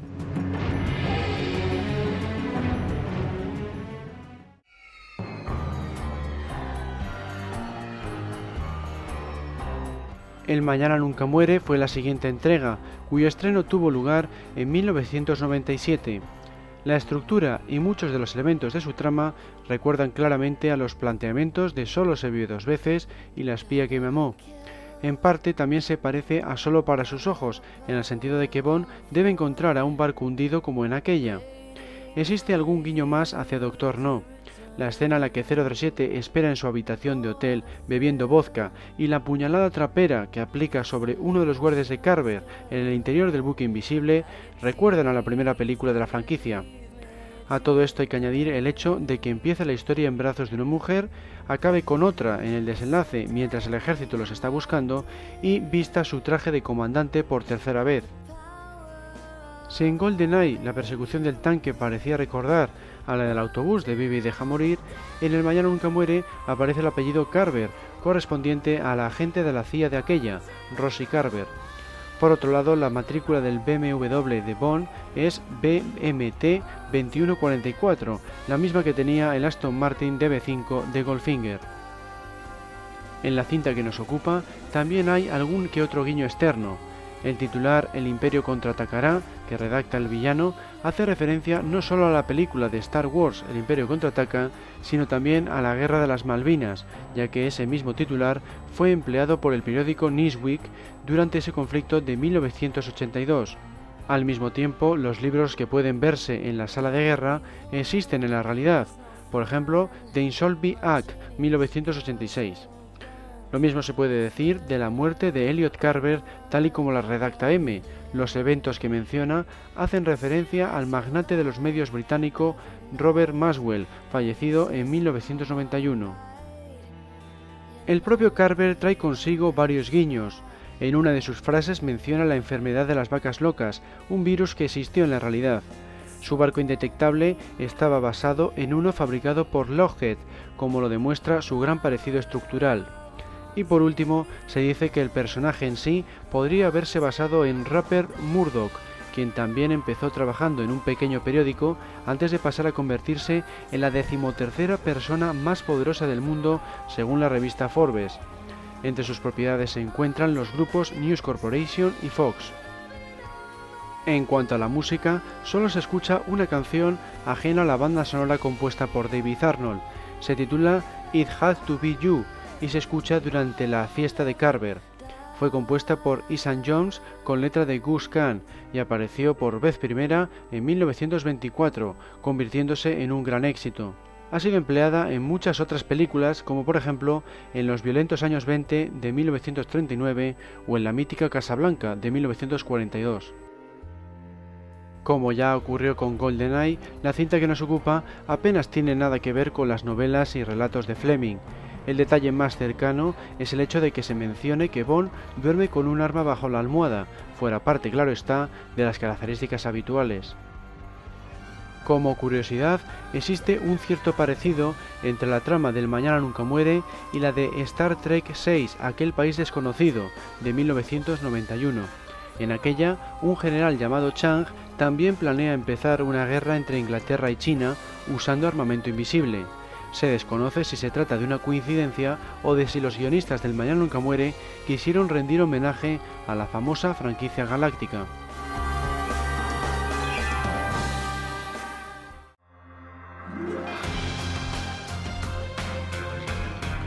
En 1999 se estrenó El mundo nunca es suficiente. El título es de las pocas referencias a Fleming de la película, ya que, según se indicaba en la novela Al servicio secreto de su majestad, era el lema familiar de Bond. Sí hay guiños hacia las anteriores entregas cinematográficas. En el despacho de M del castillo escocés se puede ver un retrato de Bernard Lee, el actor que dio vida a M en las primeras 11 cintas de la serie. La reunión de agentes que tiene lugar en este edificio recuerda a la de Operación Trueno, y el hecho de que Bond se acueste con la doctora Warflash parece una referencia a la masajista Patricia Fering de esa película. La otra cinta bastante referenciada es Desde Rusia con Amor, la muerte de Arkov a manos de Renard parece recordar a la de Kronstein en aquella. En ambas secuencias, el villano engaña a los personajes y a la audiencia acerca de a cuál de los dos secuaces va a liquidar. Por otro lado, la localización de Estambul es la estrella en ambas películas e incluso muestran la Torre de la Doncella. En el caso de la entrega de Connery, se puede ver a su espalda cuando charla con Tatiana a bordo de un barco turístico. Por último, en la sala de operaciones de Sukoski, las fotografías de chicas que adornan las paredes se corresponden con anteriores chicas Bond. Un guiño que acabó formando parte de las escenas eliminadas de El mundo nunca suficiente mostraba a Bond mencionando la frase lo que tengo que hacer por Inglaterra, tras haberse acostado con la doctora Warflash. Este diálogo iba a haber aparecido en Operación Trueno cuando la gente se acuesta con Fiona Volpe, pero también se optó por su eliminación. Solo se pudo ver en uno de los trailers y en el DVD de la película. La única vez en la que sí ha llegado a aparecer es en Solo se vive dos veces, donde 007 la pronuncia justo antes de acostarse con Elga Brandt. Curiosamente, esta misma línea fue utilizada en otra película de espionaje, Triple X, protagonizada por Vin Diesel. La persecución de las lanchas podría recordar a la famosa de Vive y deja morir, pero tiene más similitud con la de Moonraker, dada la presencia de gadgets. Por otro lado, los dos guardias de tráfico que acaban empapados gracias a Bond pertenecen al cuerpo realmente. Se trata de un guiño a un documental que protagonizaron. En él se les veía poniendo un cepo en la rueda de un coche de igual forma que en la película. En cuanto a la idea de la trama de El mundo nunca suficiente, se le ocurrió a la productora Barbara Broccoli mientras veía un episodio de un noticiario de la ABC. En él se explicaba que se había descubierto el último gran yacimiento de petróleo del mundo. Estaba ubicado en una región de la Europa Oriental en la que ya no se aplicaba la jurisdicción rusa, por lo que muchas empresas occidentales estaban mostrando su interés en la zona. A Bárbara le vino entonces a la mente a Blofeld tratando de eliminar a todos los competidores para que su oleoducto fuera el único. Tal y como afirmó en una ocasión, para resumir la trama del filme, Bond creyó haber encontrado a Tracy en Electra, pero realmente era Blofeld. En el apartado de la música nos encontramos con que suena el James Bond theme en los créditos finales, algo que no ocurría desde el servicio secreto de su majestad. La razón estuvo en que la canción que iba a haber aparecido, Only Myself to Blame, interpretada por Scott Walker, no convenció a los productores. Al menos eso sí, se incluyó en la banda sonora que llegó a las tiendas. En cuanto a la partitura de David Arnold, esta vez parece haberse inspirado en la versión instrumental de Solo se vive dos veces para dar con el tema romántico.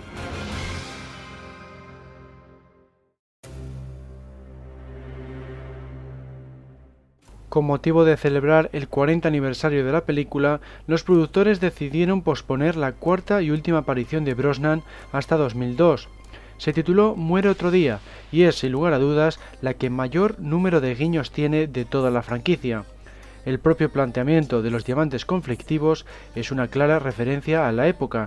Son aquellos que se obtienen bajo condiciones de semiesclavitud y con motivo de financiar guerras contra gobiernos legales. Fue en 2003 cuando la ONU aprobó el proceso de Kimberley, un programa de calificaciones que intenta combatir el tráfico de este material. En Muere otro día vemos a Gustav Graves hacerse con diamantes de contrabando para financiar su satélite Icarus y así poder conquistar Corea del Sur. El conflicto coreano también existe en la realidad, pero lleva estancado desde 1953, cuando se firmó un armisticio que conllevó la construcción de la zona desmilitarizada. Al mismo tiempo, el hecho de que el villano tenga por objetivo la recolección de diamantes es una idea que ya se había visto en Diamantes para la Eternidad.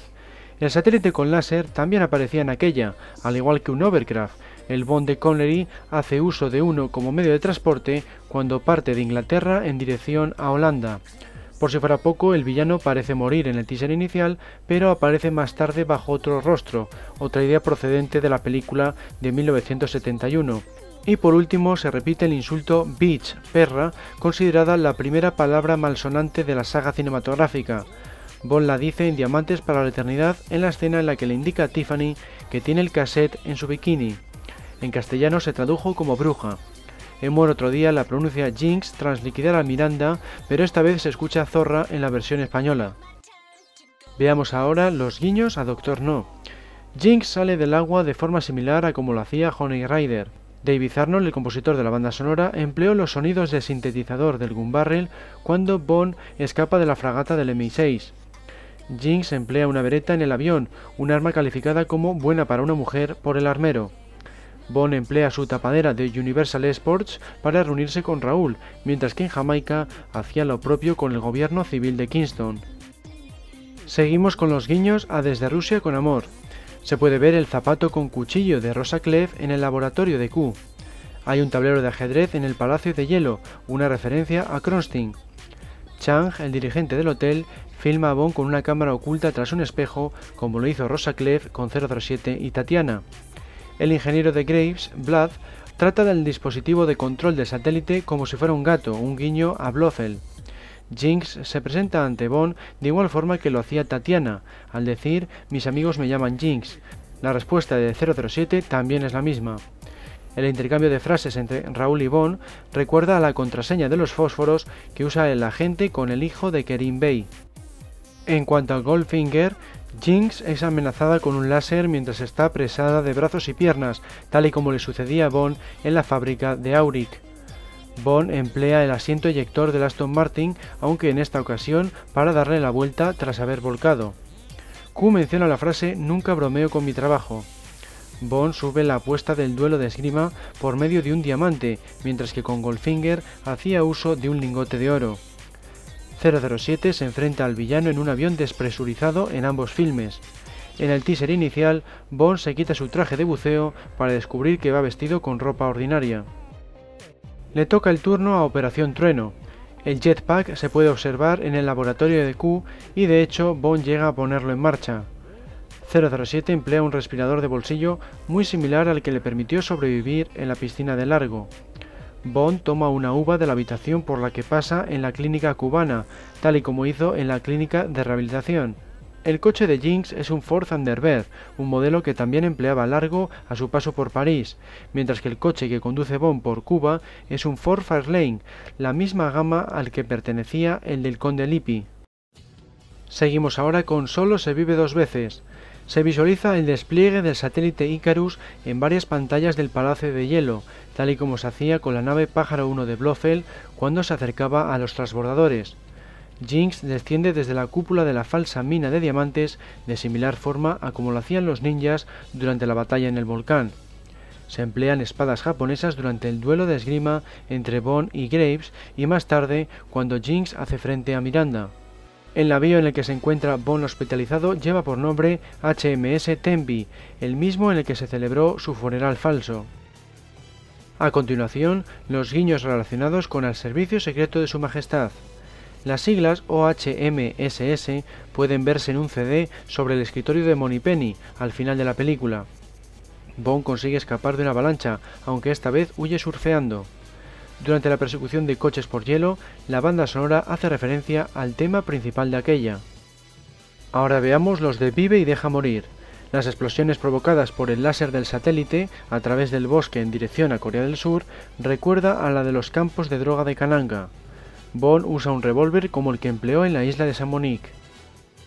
Respecto al hombre de la pistola de oro, el pasillo secreto que atraviesa Bond en la clínica de Cuba recuerda al laberinto de Scaramanga, la oficina de campo del MI6 se encuentra a bordo de un navío en el puerto de Hong Kong, de forma que coincide tanto con el tipo de vehículo como con la ubicación de la sede secreta del MI6 en El hombre de la pistola de oro. Bond retira un diamante del ombligo de Jinx al final del filme, lo que recuerda a la bala de oro alojada en el ombligo de la bailarina de Beirut. Seguimos ahora con La espía que me amó. Gustav Graves usa un paracaídas con la bandera del Reino Unido, tal y como hacía Bond en el teaser de aquella. El Palacio de Hielo recuerda a Atlantis, la guarida de Stromberg. Cuando se presenta el personaje de Madonna, Verity, se escucha ligeramente la melodía Nobody Does It Better, la canción principal de La espía que mamó. Turno de Moonraker. La caída del Overcraft del Coronel Moon recuerda a la de la lancha de tiburón por las cataratas. Bond aparece en una piscina rodeada de vegetación, lo que recuerda a aquella de la guarida de Drax en la que se enfrentó a una serpiente. En ambas películas hay un personaje que se llama Chang. En Muere otro día es el dirigente del hotel de Hong Kong, mientras que Moonraker es el esbirro de Drax. La lucha de espadas entre Bond y Graves posee guiños a la de Chang en el Museo de Cristal. En ambas, 007 se pelea con un villano por un paracaídas. A continuación, las referencias a Solo para sus ojos. La escena en la que Bond cuelga del precipicio de hielo recuerda a la escalada hacia San Cirilo porque también cae unos metros. En el laboratorio de Q puede verse el casco de buceo amarillo. Seguimos ahora con Octopussy. Tanto el submarino cocodrilo como el minijet Acrostar pueden verse en el laboratorio de Q. También se pueden apreciar en la balda inferior la cuerda mágica y el cuchillo de cinco puntas. En la partida de backgammon también se suben las apuestas como en el duelo de esgrima. El salto de espaldas al mar de Jinx recuerda al de Magda desde el balcón. Bond se hace pasar por otra persona con quien guarda mucho parecido y llevando su misma ropa, tal y como sucedía en el teaser de aquella con el coronel Toro. Continuamos con Panorama para matar, la cuerda con gancho que emplea Bond para quedar colgado del precipicio de hielo con el vehículo de Graves, el dragster para hielo, recuerda al que usó para deshacerse de un guardia ruso en el teaser durante la misión en Siberia. 007 se desliza con el capó del dragster sobre el agua, mientras que en Siberia empleaba la paleta de una moto de nieve. Graves observa la destrucción provocada por su satélite desde el aire, mientras que Thorin pretendía hacer lo mismo empleando su Zeppelin. En el laboratorio de Q aparece el perro robot.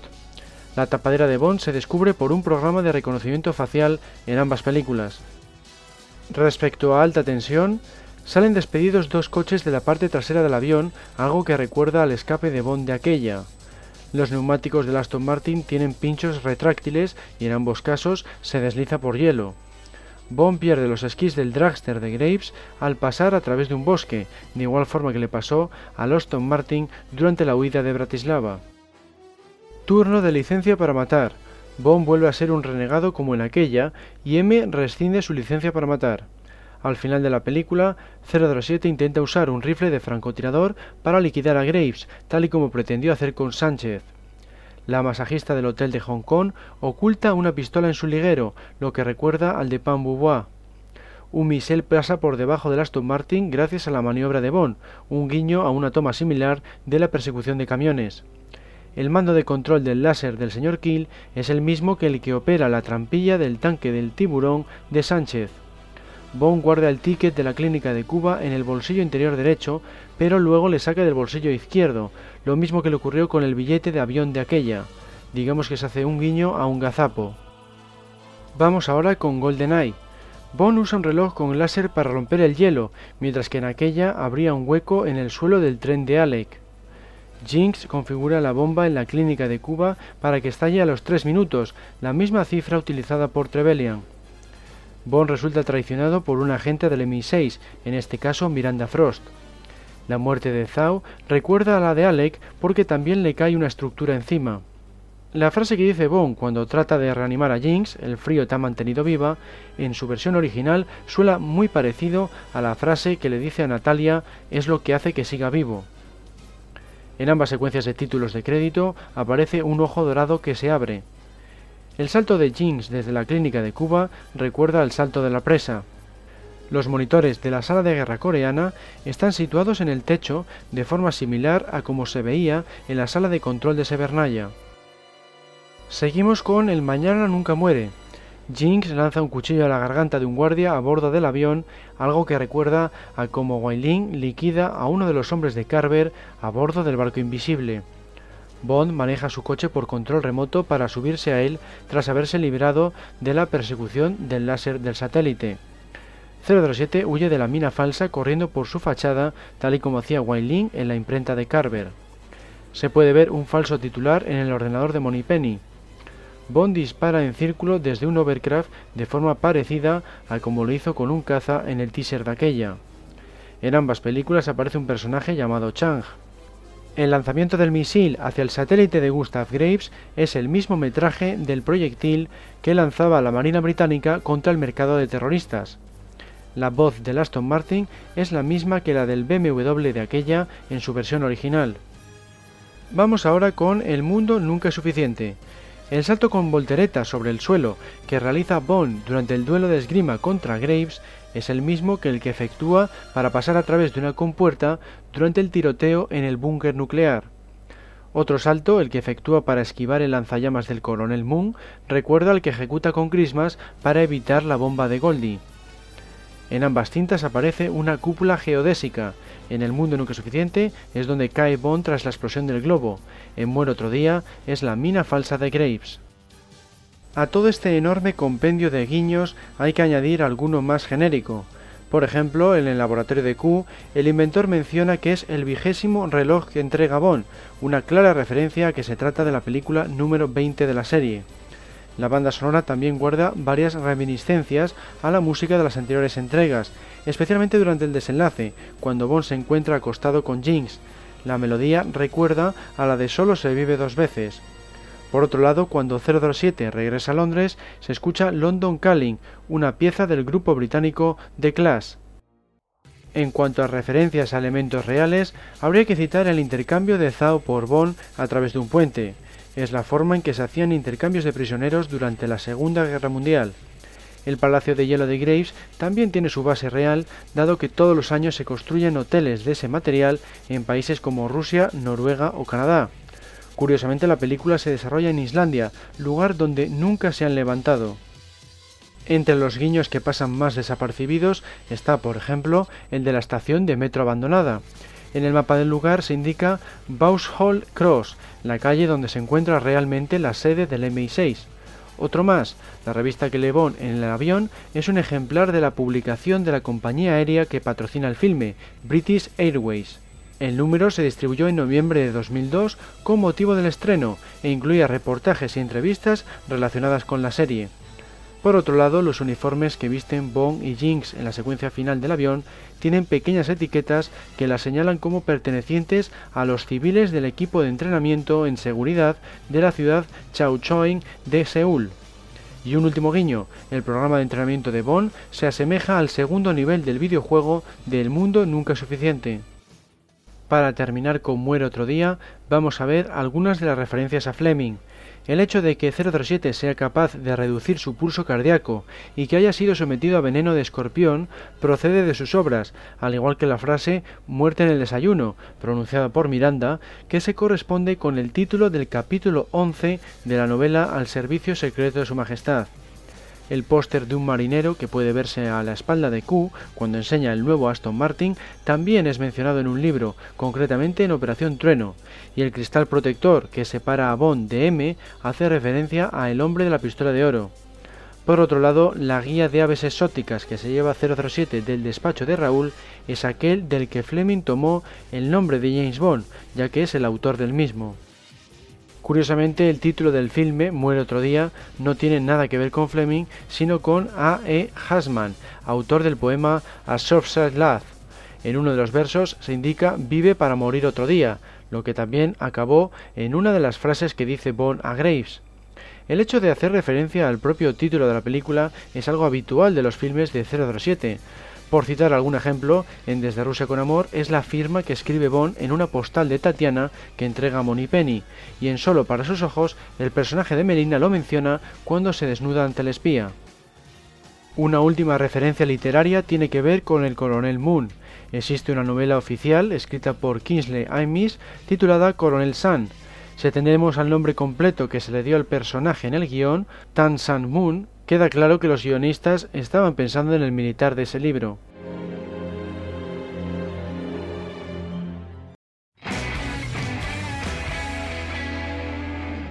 En 2006 tuvo lugar el debut de Daniel Craig como James Bond en Casino Royale. Esta cinta se caracteriza por romper con los tópicos de la franquicia más que por los guiños, por ejemplo, en una ocasión en la que pide un martini y le preguntan cómo lo quiere, mezclado o agitado, responde con la pregunta ¿Tengo cara de que me importe? Otras rupturas son el hecho de mostrar el teaser en blanco y negro, incluir el gun barrel, el cañón de la pistola, dentro de la historia y prescindir por vez primera de la secretaria Penny, reemplazada aquí por el señor Villiers. No obstante, también posee algún que otro guiño a las películas anteriores, sobre todo al servicio secreto de su majestad. Ambas entregas muestran la casa de M, el despido de Bond del MI6, su enamoramiento y una persecución a pie, aunque esta última fue descartada de la cinta de Lazenby. Otro par de referencias tiene que ver con Goldfinger. Aparte de aparecer una vez más el famoso Aston Martin DB5, se muestra a 007 vistiendo un traje de tres piezas de corte similar al que llevaba Connery en aquella. Esto tiene lugar en el desenlace de la película. Otros elementos que sirven de referencia son el llavero explosivo que ya se había visto en alta tensión, una jugada de pareja de ochos en la partida de póker que vulgarmente se denomina Octopussy, El diálogo entre Bond y Vesper cuando se conocen es un guiño a Money Penny en su versión original. I am the money, dice ella. Every penny of it, le responde él. 007 conduce un camión de combustible como licencia para matar y por citar una más se juega de nuevo con la idea de la muerte de Bond en la secuencia del desfibrilador, algo que ya se había visto en Desde Rusia con Amor, Operación Trueno, Solo se vive dos veces y Diamantes para la Eternidad como hemos ido viendo. En cuanto a guiños a miembros del equipo, se pueden observar direcciones de email pertenecientes al personal dedicado a la infografía en el ordenador de Bond cuando escribe su carta de dimisión. Otro empleado de esta sección, Neil Pinkawa, aparece en el equipo del Echifre cuando éste lee la noticia de la incursión de 037 en la embajada de Madagascar. Por último, se puede ver al director de la película, Martin Campbell, interpretando al conductor del camión cisterna que fallece a manos del terrorista Carlos. Pasando ahora a las referencias a elementos reales, se incluyó la verdadera dirección del Tesoro de Su Majestad en la ficha informativa de Vesperlind, Horse Wars Road, en Londres. Luego, el avión Skyfleet es en realidad una parodia del Airbus A380 que se fabricó en aquel entonces. En cuanto al edificio de Venecia que acaba hundiéndose, está basado en el interior del Hotel Danieli, ubicado en la propia ciudad y visto en Moonraker, mientras que su sistema de flotadores está inspirado en los que se emplearon para estabilizar a la torre de Pisa. Por último, la exposición del cuerpo humano a la que acude Dimitrios, seguido de cerca por Bond, existe en la realidad y de hecho su autor es uno de los extras de la secuencia. En el ámbito de la música, se trata de la quinta entrega cuya canción no menciona su título. Curiosamente, la frase You Know My Name procede de un teaser póster de GoldenEye, pero el autor, Chris Cornell, afirmó haberse basado en Vive y Deja Morir de Paul McCartney y en Operación Trueno de Tom Jones para dar con el tema. Casino Royale es una de las películas más fieles a la novela de la que toma su título. Prácticamente su segunda mitad al completo narra lo mismo que el libro, Además se incluyeron algunos guiños. Por ejemplo, el número del llavero de Dimitrios es 53, en referencia a 1953, el año en que apareció la novela y también por primera vez la revista Playboy, que siempre apoyó a la serie literaria lanzando algunas de sus historias por entregas. Por si fuera poco, 53 son los años que habían pasado entre esa fecha y el estreno del filme. En otro orden de cosas, los apellidos de Leiter y Villiers proceden de amigos de Fleming. El primero ejerce el mismo papel en la obra, pero Villiers no era el secretario de M, sino un mecánico que instalaba un sobrealimentador en el coche de Bond.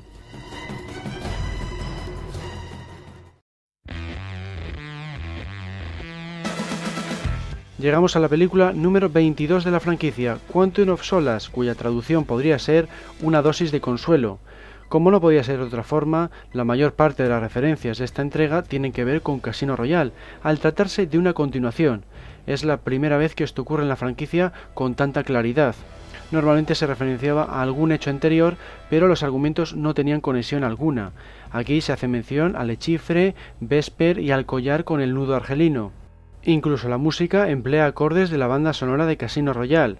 Sobre todo se escucha su tema principal, You Know My Name, y el tema de Vesper. Por otro lado, en una ocasión se escucha un James Bond theme muy similar al de Diamantes para la Eternidad. También hay un guiño a alta tensión, en el sentido de que es la segunda vez que vemos a Bond acudiendo a una ópera. En este caso se trata del segundo acto de Tosca, una obra de Puccini. Goldfinger también es referenciada cuando vemos al cadáver del agente Fields cubierto de petróleo. En aquella, Jill Masterson fallecía de una forma parecida pero cambiando el combustible por oro. La forma en que Bond emplea el humo de su avión para derrotar al caza que le persigue también recuerda a Goldfinger, concretamente a los Tom Martin de B5. Continuando con los guiños internos, se puede decir que la conferencia de Dominic Green recuerda en buena parte a la de Gustav Graves en Muere otro día, mientras que la temática medioambiental también formaba parte integral del argumento del hombre de la pistola de oro, solo que aquí se trata del agua en vez de la energía solar. La organización Quantum parece un reflejo de Spectra, al permanecer oculta y tener un alcance internacional. La forma en que Bond liquida al último de los hombres de Green en la escena de la ópera, sujetándole de la corbata antes de dejarle caer desde el tejado, es un claro homenaje a la espía que me amó, donde la gente hacía lo mismo con Sandor. Por último, el geólogo ahogado por Green en el muelle recuerda a Plenty O'Toole de Diamantes para la Eternidad, ya que ambos son asesinados de igual forma, atados a un bloque de cemento. En cuanto a las referencias a Fleming, el propio título Quantum of Solas procede de uno de sus relatos cortos. Fue incluido en el recopilatorio titulado Solo para sus ojos y trataba de la historia de una pareja que le era contada a Bond, por lo que no tiene nada que ver con la película. Ni siquiera tiene relación con el espionaje. A grandes rasgos narra cómo una mujer le es infiel a su marido y éste decide vengarse, arruinándola social y económicamente antes de abandonarla. Al final, la chica se casa con un millonario y resuelve su vida. La moraleja que se indica en el desenlace es que se requiere de cierta dosis de cariño para mantener una relación amorosa. Esta historia se la cuenta un militar a Bond a lo largo de una cena a la que es invitado.